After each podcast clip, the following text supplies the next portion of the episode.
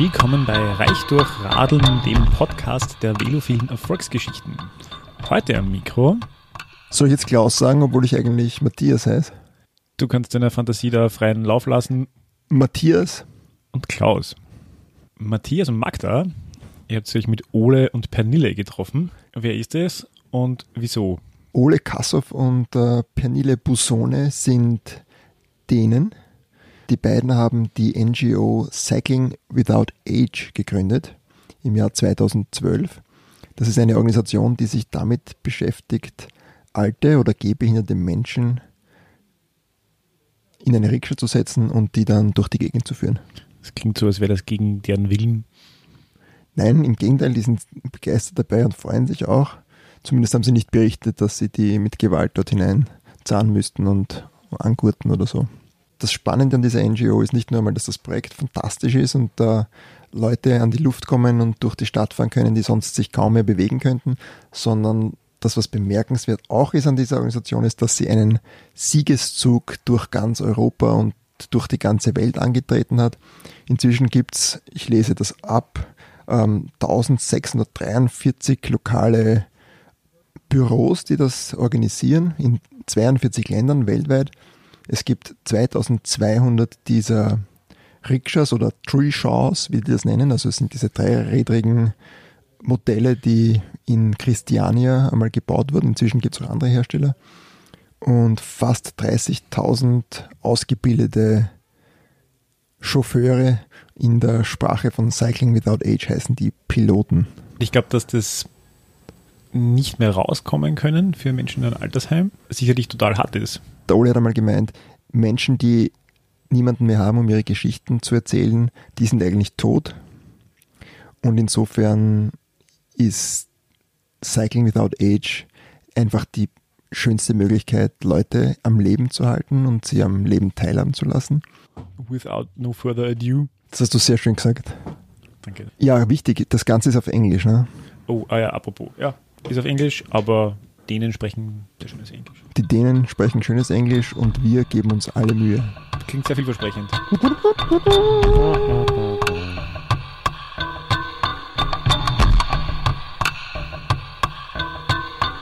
For almost seven years, you have been pursuing your project, meeting a wide number of elderly people, listening to their stories, seeing a lot of facilities. We are interested in how has your concept of aging changed over the years? Well, I think what we're trying to do is to change the way we look at aging, and uh, one of our guiding principles is without age.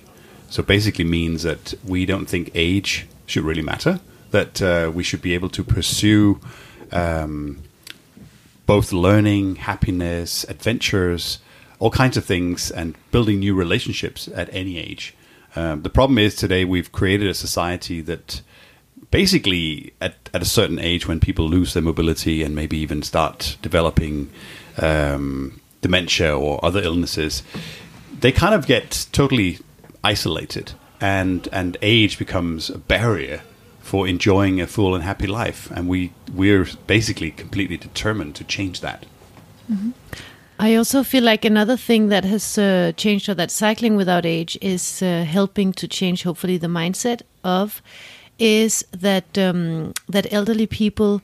Um, they are more like uh, patients, for instance, when they live in a nursing home rather than residents that it's a, a nursing home or a care home isn't necessarily like a hospital. It is a real home, and in a, a real home, a happy home at least, visitors are invited, and uh, things happen, and uh, you don't know every day what's going to happen. So um, I think this is something that we try to to change as well. That it's uh, these are real people with uh, their own personalities and not patients.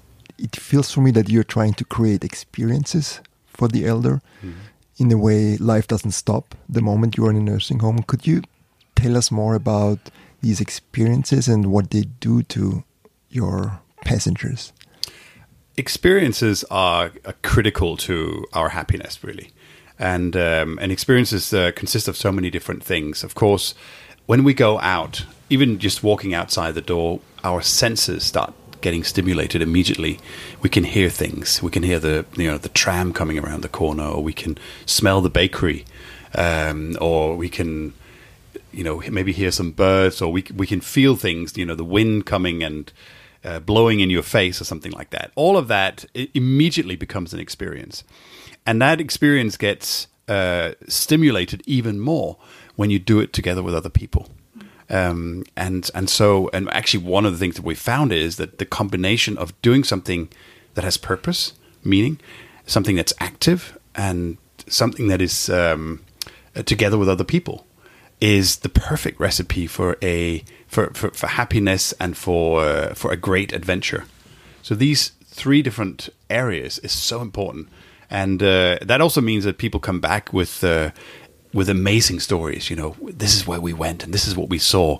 We met a we met a dog, and you know, we brought some dog biscuits and uh, and and we fed the dog, right?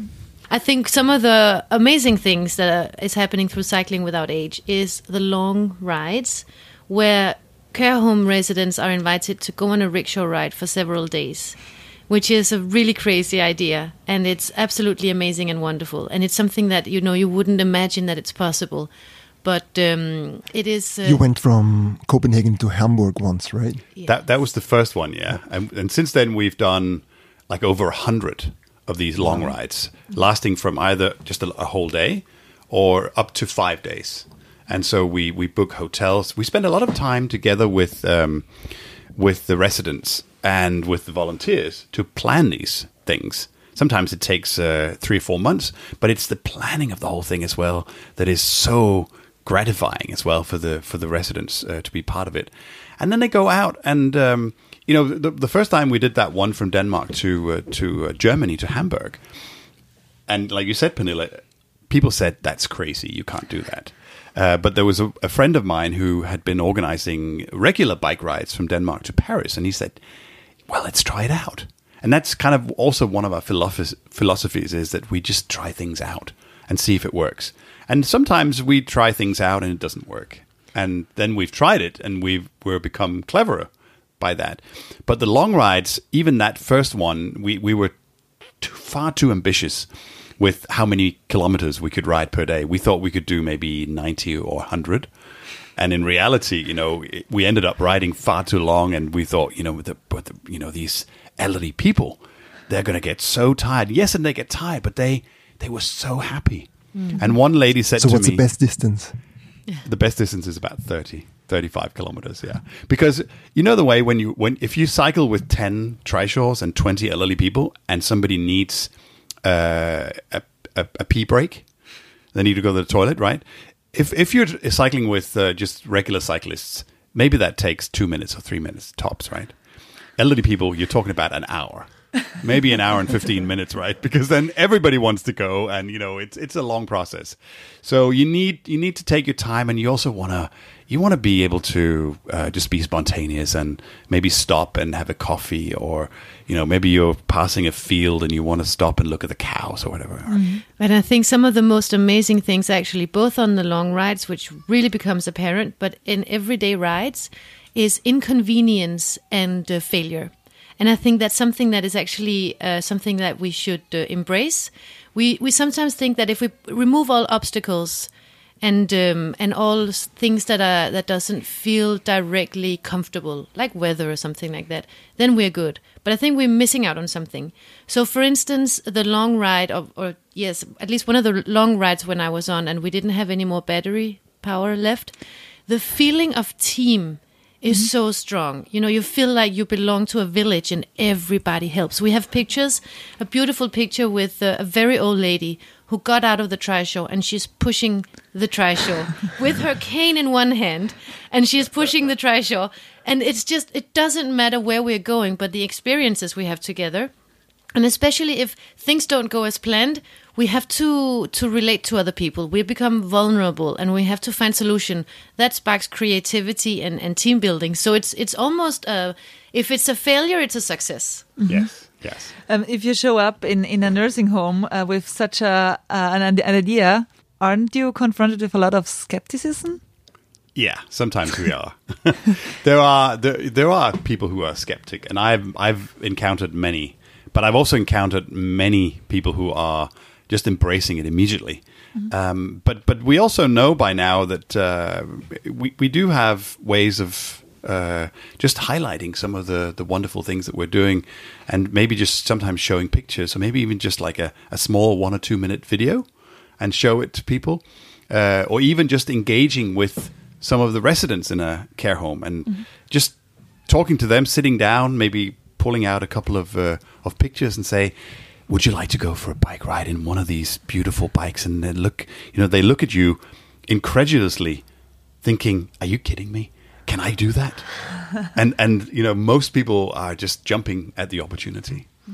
One way to convince skeptics could be the benefits and the impact these adventure rides have on your patients or passengers. You had a TED talk once, Ole, and you spoke about healings, and and uh, it sounded almost magical. What hap- what's happening to people who come back? Could you tell us more about this?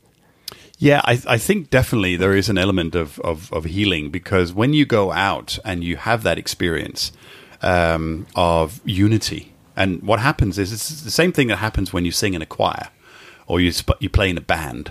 Uh, or you do an activity where you're many people and you you feel a sense of unity. You know, the the brain releases oxytocin, and you just feel happy and almost euphoric. And it, it's exactly the same thing that happens. And we we uh, we try and stimulate with all kinds of different things like put little things in like playing music and singing along to music maybe even music from when uh, our passengers were young. And suddenly they can relate to that it could be visiting uh, an old school where they used to go to or where they uh, where they used to live uh, and talking about subjects that uh, mean a lot to them so there are so many wonderful little things you can do, and of course, um, that sort of thing can can um, convince skeptics at decision maker level. Very often, if we go into a nursing home and we want to convince people at uh, maybe the the kind of the day to day level, it may be other things, uh, just showing pictures and just the immediate happiness and smiles that you can see on people's faces. At higher levels, sometimes we're asked uh, for sort of scientific evidence that this is working. And then we can point to now several scientific studies as well that people have done that this actually does produce something. And then we can try and figure out well, so, what is it? Why is it that people come back and are so happy and euphoric? And uh, there are so many different things, but definitely it is that sense of unity, the sense of being together with other people uh, that creates that happiness and makes people just want to keep doing it. And I think what's really interesting as well with the benefits of cycling without age is that the things that we conclude feel good to care home residents, it's what human beings like. So it's not special to elderly people. It's not special to children. Um, it's not, you know, special to any age group really without age. Pretty much, it is a universal need for the things that Ole said. You know, bonding with other people, sharing stories, experiencing new things. Um, which is also why there are so many benefits to the passengers, and we also talk sometimes about the benefits to the pilot. So, what is your uh, your benefit as a pilot? Um, actually, for you uh, personally, Yes. For me personally, I definitely feel um, so. We also know on a more structural level, societal, that um, everybody feels lonely. We talk about loneliness in the elderly population. There is also loneliness um, in other groups in society. I definitely personally get out of be, from being a pilot that I feel like I meet friendly people who are interested in me very often through the rides. So I think it. Um, I don't know. If I stopped being a pilot, I think I would feel it on my mood.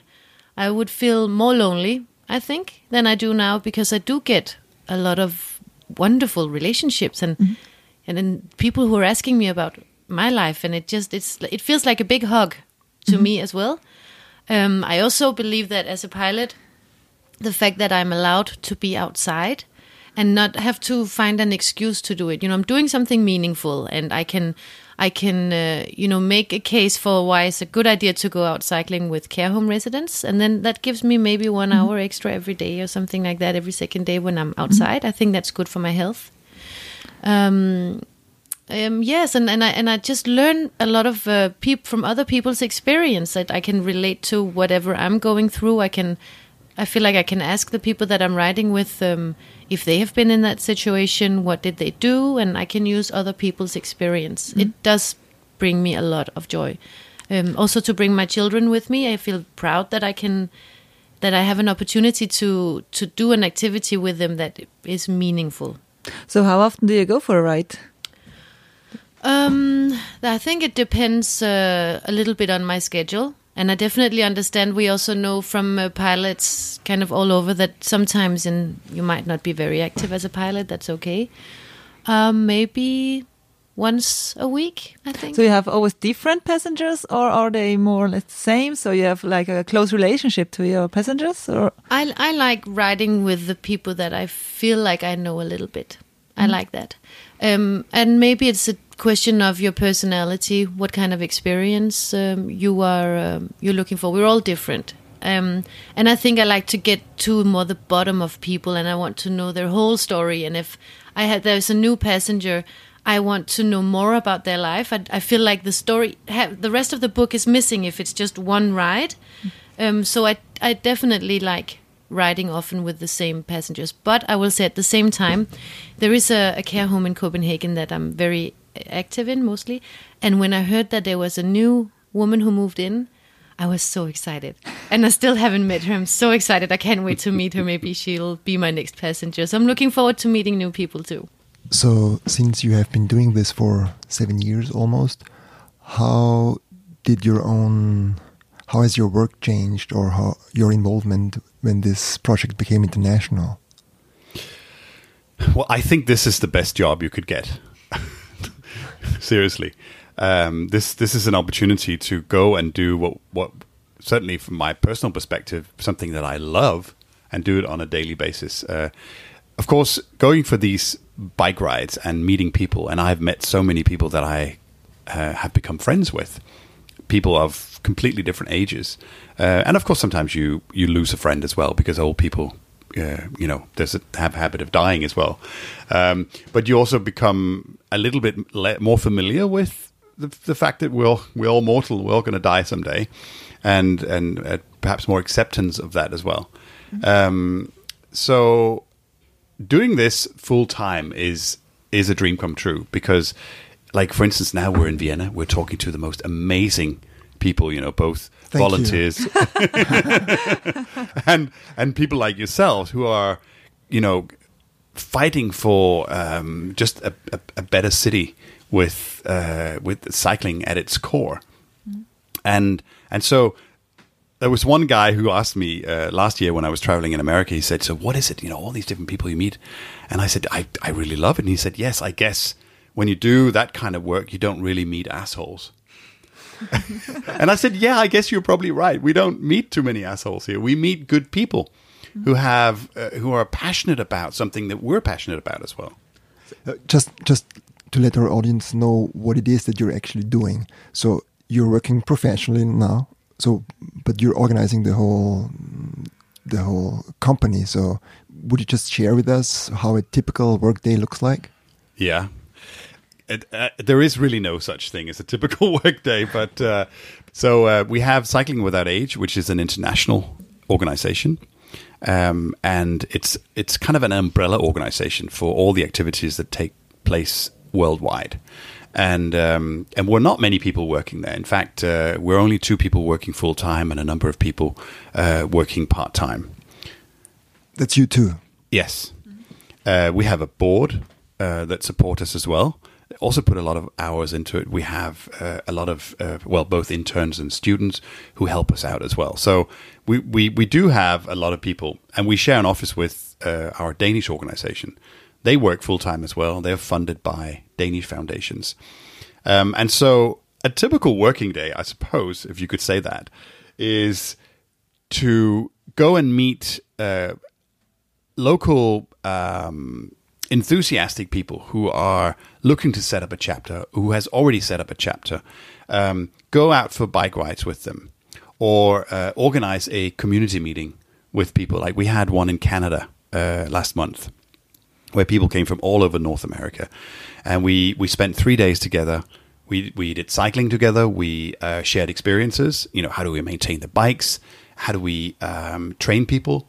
How do we work with elderly people? How do we, um, for instance, uh, work around blind people? Um, so that we get an insight into all these different things. And every single day, I certainly get a feeling that I become a little bit more knowledgeable about something because I've listened to someone else who has a skill or an experience that I can learn from. And hopefully, I can pass something on to that person as well. Or I can be that person who can pass on new skills and experiences that I've heard in one location and then pass it on to someone else. And so that's kind of what I do. So um, today, how is your life? Has, has your life changed um, with cycling without age? I mean, have you been in common jobs before or in an office job? Yeah, I, I certainly you you get to get your your part of it as well, but certainly I have. Uh, I've been working in very traditional jobs in the past, um, and it didn't fulfill me. Um, Which jobs? so I I was uh, I worked in the software industry and a consulting. I was in, in uh, I was a consultant working for one of the big consulting firms, um, and I, I I just felt I didn't fit in. I felt that um, there was no purpose, and I was just really I was I was doing some work. Maybe some of it was, you know, made me feel good because I I had a skill I could do something, but I just didn't feel that I was making making a contribution to a better world. And and so I think we all search for purpose in our lives. We all search for uh, things that give meaning, and that what you're doing is ultimately making a contribution to a better world, right? And I just didn't feel that, and I felt for a long time that maybe I'm an idiot. Maybe I'm not just not uh, a very intelligent person or something like that, you know. Um, and and you know, why can everybody else be happy about their jobs and and their lives and when when I can't. So I went around that and then I in the end I just quit my job. And then I started working for myself and I I experimented with a lot of different things until I realized that that my uh, place in life was to be a social entrepreneur. Was to be someone who basically put making an impact uh, at the forefront of what I was doing. And I realized that that made me happy that I could if I if I put generosity and kindness and uh, and and impact and making other people happy, if I put that at the forefront, then that made me happy as well, and it kind of played into the big picture.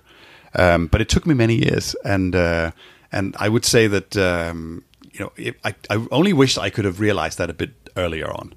But then again, sometimes you also you need the, the, the lows before you can hit the highs as well.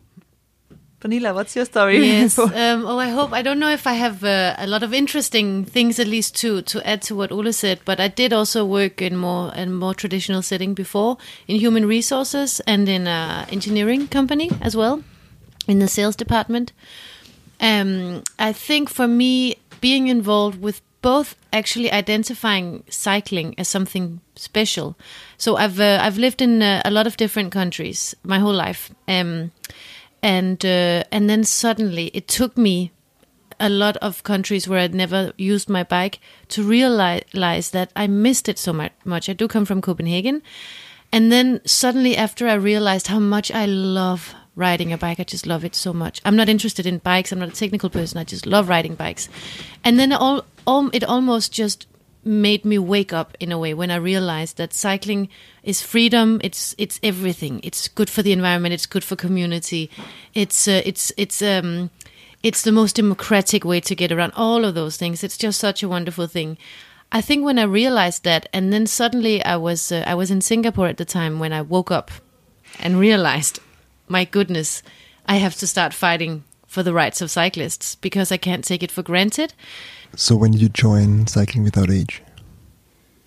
2015 in Singapore. So I was living in Singapore. And In I- Singapore. Okay. Yes, yes. When uh, I saw uh, Ole's TED talk, Mm-hmm. and then I started one like what we call a chapter of cycling without age is an individual or a care home that starts to do cycling without age, and I started doing that in Singapore with the help of um, Ole. Copenhagen. Um, so you have seen a lot of different countries and cultures uh, all over the world, and even uh, CWA is present in over 40 countries. Um, do you see differences in the different cultures how they treat elderly people?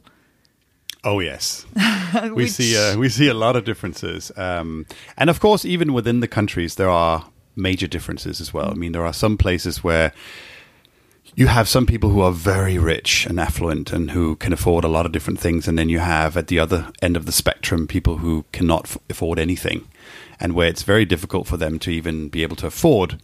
Um, to, to, to go to a care home if they need to. And certainly the care homes can't afford to buy a trishaw uh, which is really a pity. But but it's also uh, there's a lot of difference also in the attitude towards cycling as well, and also uh, like you were talking about before, uh, Pernille, about risk and liability, where there are some countries where it seems to be a natural thing that you can take risk and that you can go out cycling. Um, what I've seen so far in, in Austria, it sounds, it looks like um, that you you accept that there is a risk involved in doing activities and uh, and like today when we were out cycling with some of the residents from uh, from the care home in Vienna um, there was nobody who said you know oh you need to you need to wear a helmet or or uh, are, are you sure this is a good idea? Or it's a little bit too cold outside you know where they basically just jumped up and we went out. Whereas there are other places as well where it takes forever uh, to do things. So we're trying to change that around as well. So does it make a difference if a if a city is cycling friendly or not? It it does have some impact, of course, uh, in terms of, of persuading people. But I mean, like Pernille said, when I went out to help her start, and that was one of the first international chapters. It was the first one outside of Europe, and I came out there, and uh, there were virtually no cycle lanes. There was no bicycle infrastructure uh, to mention. Uh, I, I've I've always been a little bit of a I, I wouldn't call it a daredevil, but uh, you know I, I call it bicycle parkour. Uh, you know, I I I I, um, I, I accept that uh, sometimes the, the bicycle infrastructure is not always good, but it doesn't mean that I I can't cycle there. So so what I now do is I challenge people a little bit and say, well, these these bikes they're so wide and they you know they they have a lot of red on them as well, so they're quite visible. And you know you shouldn't be afraid of uh, just you know owning the space and going out and and uh, taking people out, even even if there is a little bit of traffic and even if there is no bike lane, uh, because that kind of takes me on to another very important point, and that is that these the program Cycling Without Age is often a Trojan horse for cycling infrastructure or for cycling culture. I've heard that so many times around the world where people say, uh, "Well, there's a lot of uh, there's a lot of opposition between people in cars and people on bikes. Uh, you know, they yell at each other, and uh, you know they don't like each other. And of course, it all boils down to space. We're all fighting for the same space, and of course, if if car drivers see that now they're closing a, bi- a car lane in order to accommodate cyclists. They don't realize that actually it's good for them because then you know you'll take some cars away from the street, and then uh, those cars that are left can can uh, move forward more easily. So it, it's kind of it's logical, but people don't understand it. But when you see elderly people on a trishaw, full of happiness and smiles, and maybe even singing and so on, you know, nobody can be against that. You and so couldn't yell at the old people. no, you don't yell at them and you go, oh, I understand. This is what it's about. And so you kind of start to slowly, maybe not even, um, you, maybe you don't even realize it, but people start accepting cycling as something normal. You're putting normalcy back into the whole equation as well. And then suddenly a lot of other things become possible. But still, you see uh, a difference in uh, how different cultures deal with elderly people. Uh, Do they involve them or do they um, don't involve them? Is there a difference?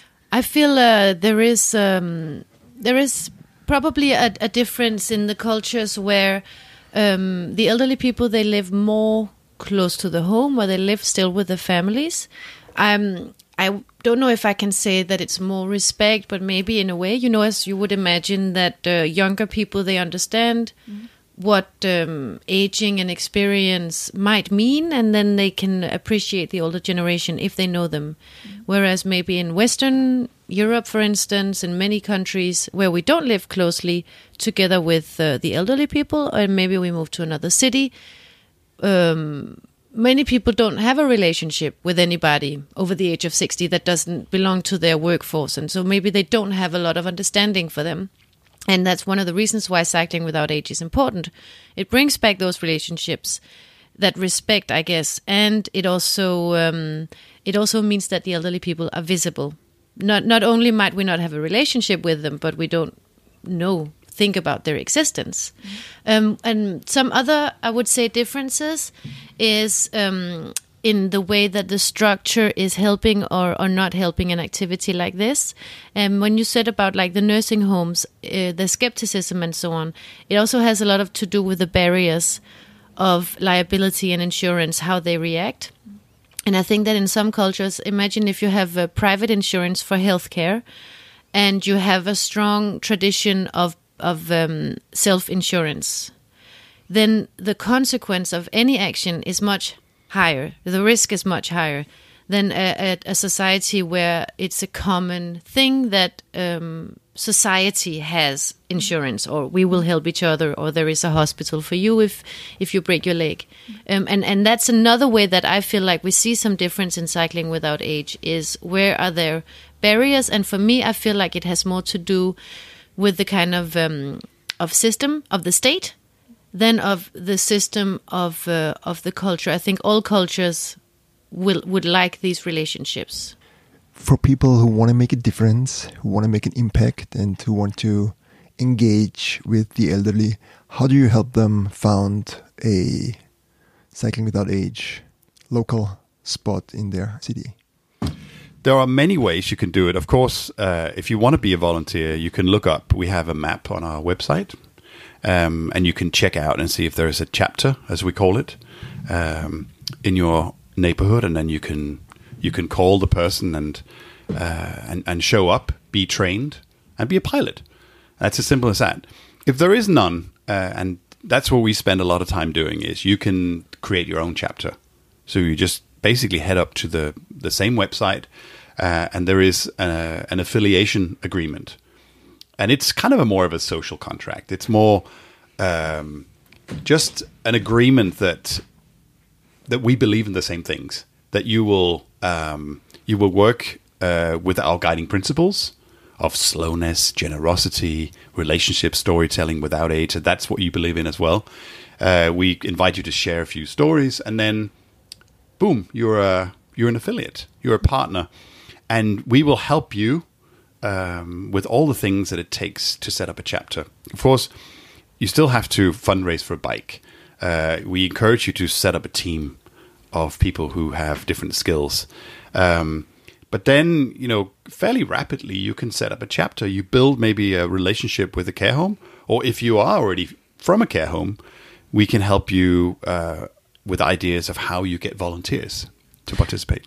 The interesting thing um, I found out in the research before the interview, uh, for the interview, is that in Austria, um, Cycling Without Age started in the smallest region in Vorarlberg, in the countryside, far away from big cities. Yes. Um, that's not what I expected.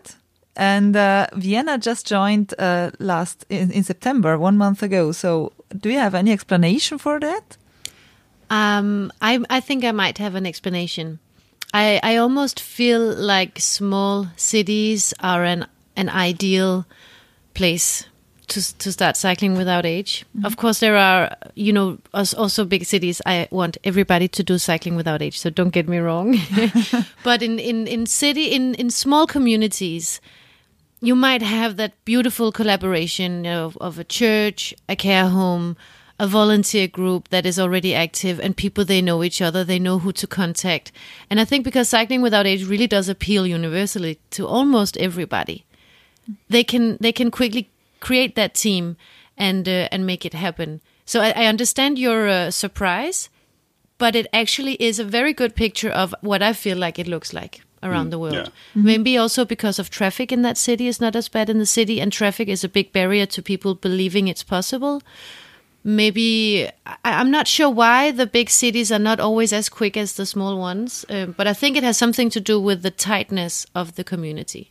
Yeah, Okay, I agree. interesting. And we, we obviously have, um, I mean, in, in Austria, we so we have uh, Elke who uh, uh, coordinates the whole thing in Austria, and then uh, the local mayor in uh, in Lustenau in Vorarlberg, uh, Kurt, who is a great supporter as well, and who does a lot of volunteering himself and helps support the program. And these are absolutely wonderful people, and we can find them everywhere. But like you said, Pernille, um, very often we we see that it's easier to establish that little close knit uh, network of people in a small town because everybody knows each other and it's easier kind of to piggyback on existing things. Whereas in in big cities, we do have a tendency that uh, you know we're a little bit more anonymous.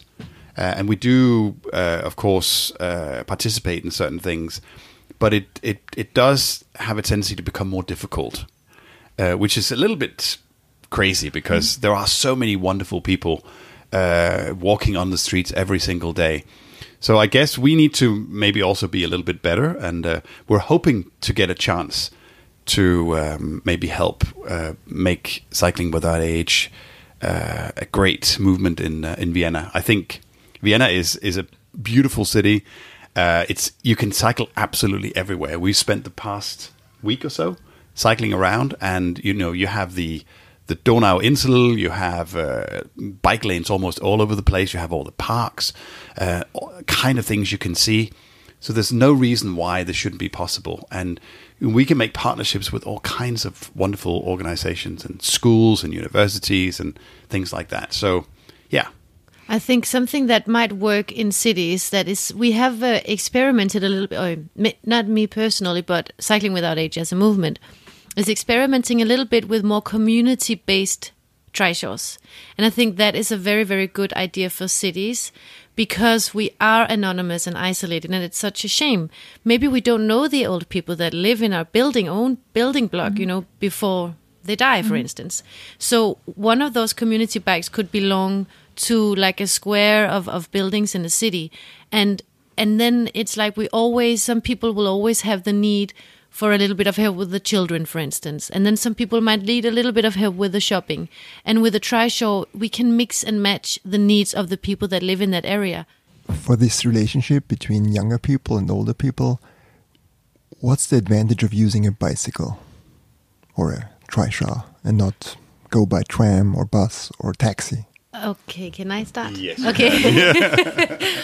um, uh, I think um, the bicycle is easy. Not that easy is always good, but you can you can get the rickshaw pretty much to right to the doorstep.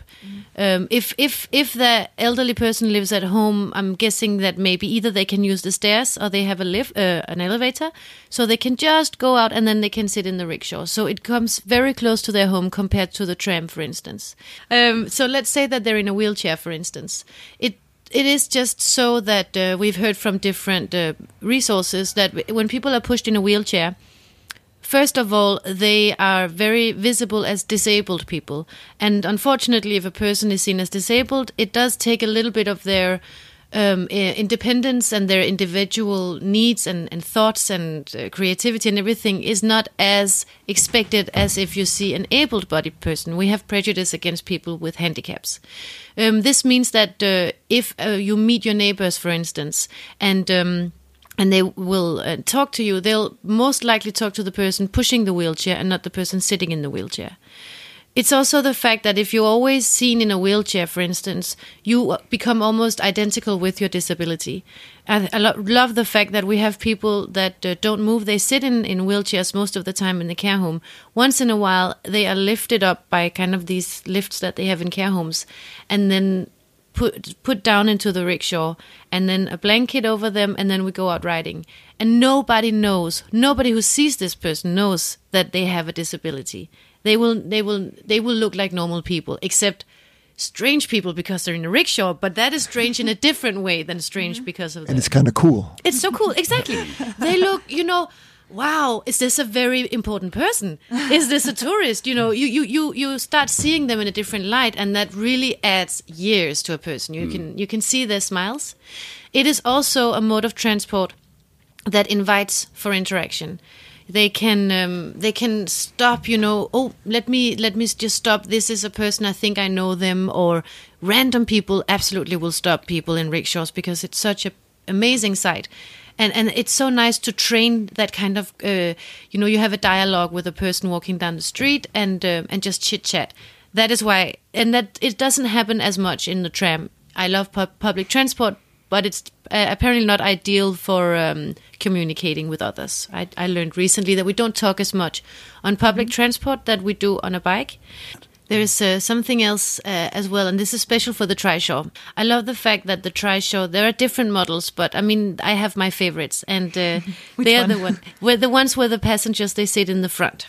You know, you get those more for tourists maybe, or in Asia they will sit on the side or behind. But I like it when the passengers are in the front and kind of getting direct access to the city and become that much more visible. It's also really lovely that they sit next to each other um, because uh, it feels like um, you are uh, they, they are getting new relationships that way. There are there is room for two. If it's just one passenger, that's fine. And but two, I think, is even better. They get the physical touch of another person that they sit next to. Where we often learn that in care homes, you don't really get a lot of physical touch. It's more maybe. Um, things that need to be done. You need to be helped to the toilet or helped in the shower, and then you help into bed, um, which is which is of course very important, and and that they get this. But maybe you also want to be cuddled a little bit, and um, and they also get that when they sit next to someone in the rickshaw. And what was your personally your best experience riding with an elderly person? Okay, so it's it's difficult maybe for me to say the best experience because that's like yeah. There are of course a lot, and they're all very different. Just pick out one. Yes, okay, I'll pick out one. Um, You just stole my final question. I like when people surprise me. And uh, I have learned now that uh, elderly people, just as everybody else, they they have stories that you are more interested and so on to to know. You know, um, not everyday life. Okay, so one of my favorite stories is probably a woman called uh, Tove in Copenhagen, because uh, she does surprise me with uh, with the things that she she does. Um, it might be you know a little bit uh, silly, but I just find it so funny that she smokes a joint every day, and she goes to uh, What's your name? How old is she? ninety nine or ninety eight, ninety nine, yes. And she goes to Christiania, the the free town of uh, of Christiania, where uh, we rode her in a, in the rickshaw once, and she knows all of the um, not all of I think just uh, the very important uh, pushers there, and uh, and they give her you know a free joint, and she's invited to their table, and uh, I think it for me it is just uh, it's good company as well. She's very interesting. But for me, it is a very good story because I was so surprised. You know, wow, an old lady, you're, you're doing things like this. So that would be the one that I could pick out today. And Ole? Well, I also have a million fantastic stories, and it's really difficult to pick one. But maybe just in tribute for my my uh, my old friend uh, Torkil, who died last year at the age of nearly 101, uh, and we had so many wonderful rides together. And uh, That's the founding myth, right? Of cycling without age. he was my inspiration. Yes, he was the man I I, I uh, met on a bench. So Torkil, um, when I met him, he was 95, and he was uh, had just moved into the local care home next to my house. And I met him one morning when he was sitting on a bench. Uh, I, I later learned that he's a he's a very outdoorsy person, and he loves to interact with other people. So, of course, the minute he moved into this care home, he would come outside and sit on a bench just a little bit down the street, and greeting all the children going to school in the mornings and so on. So then that was when I first met him, and I, you know, he greeted me and I greeted him uh, as I was cycling to work, and then I just got obsessed with, you know, how could I give him an opportunity to get out on a bike again? Because it was very obvious to me that he was not uh, a cyclist anymore. With you know, he was sitting there with his walking frame, and then um, and I showed up at the local nursing home, and I I I offered bike rides to the local residents, and very soon I got to ride with him as well, and that's how I got to know him. And we would take bike rides maybe I don't know, once a week, uh, all through the season, in the winter time, and so on as well. And we would do, we would go out for a, a glass of wine. Um, he used to own uh, a lingerie shop uh, in part of town, actually close to Christiania, and so so he would, you know, he would always, he would actually sometimes. Um, sometimes I, I thought, you know, it was a little bit risky because I, I remember one time when I was cycling along the bike lane. We have these nice wide bike lanes in Copenhagen. I was cycling along uh, on the right hand side, close to the sidewalk, and then there was this um, this these two ladies walking on the sidewalk, and suddenly I just saw Torkil's hand coming out. Um, and I thought, oh my god, he's gonna he's gonna grab he's gonna grab her bum, and you know you know, and what is gonna happen next? So I, I just quickly just swerved out a little bit so that he couldn't read. and I still to this day I have no idea whether that was actually what he was intending to do. But I didn't think ask him, like- I didn't ask him no. But I know that he was very fond of women, and he said, "I know women," and he could actually he would very often also guess women's cup sizes and all kinds of different things, you know. So he was he was a very interesting person to be with. But, but you said, unfortunately, he died. Yeah, so he died last year, uh, aged uh, hun- nearly 101, uh, just a few months before he turned 101. But I, I, I t- uh, um, uh, also went to his birthday when he turned 100. You know, he was sitting there opening. There's a tradition that uh, when you turn 100, you receive a personal letter from the Queen.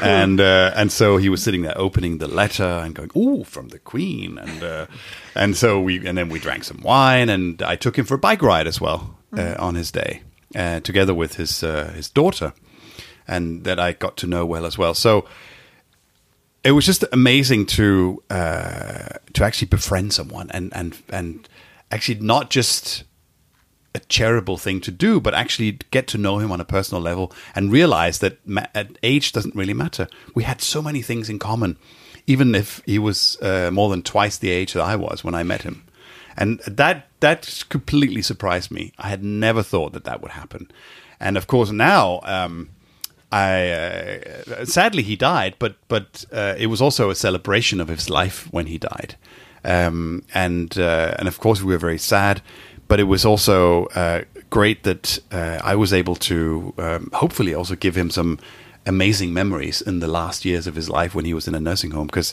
that can also be very lonely and and people kind of think, well, what's what's in store for me when I'm in a nursing home? Okay, I think we have to come to an end. We should ask our final question. It's always the same question. Um, it um, refers to the title of our program, it's um, which is called "Rich Through Cycling."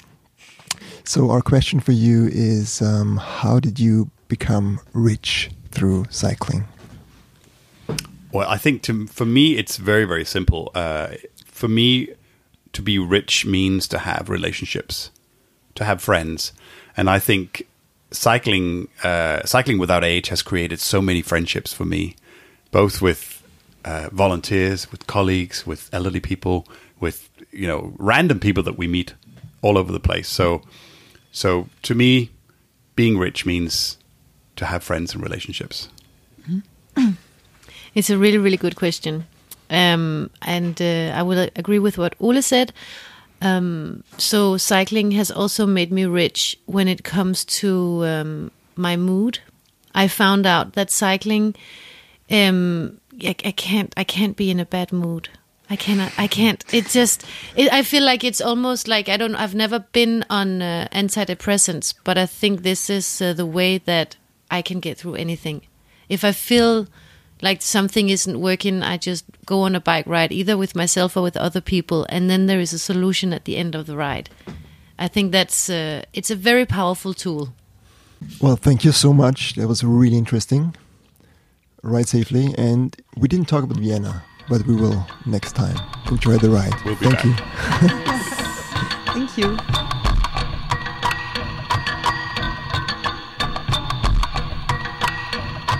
Das war die neue Folge von Reich durch Radeln. Schön, dass ihr dabei wart. Folgt uns auf der Podcast-Plattform eures Vertrauens oder direkt auf www.reichdurchradeln.at. Hier findet ihr auch alle Infos zu den einzelnen Episoden samt ergänzender Links. Einmal im Monat sind wir auch mit unserer Sendung im freien Radio Salzkammergut zu hören. Wir produzieren unseren Podcast in Kooperation mit dem österreichischen Fahrradmagazin Drahtesel. Der Radsong, den ihr im Intro hört, stammt von MC Broco. Wir freuen uns über euer Feedback. Gibt es Gäste, die euch besonders interessieren, bestimmte Themen? Seid ihr vielleicht selbst durch Radfahren zu Reichtum gelangt und wollt mit uns darüber sprechen? Schickt uns ein E-Mail an reichdurchradeln.posteo.de. Danke, Servus Baba und bis zum nächsten Mal.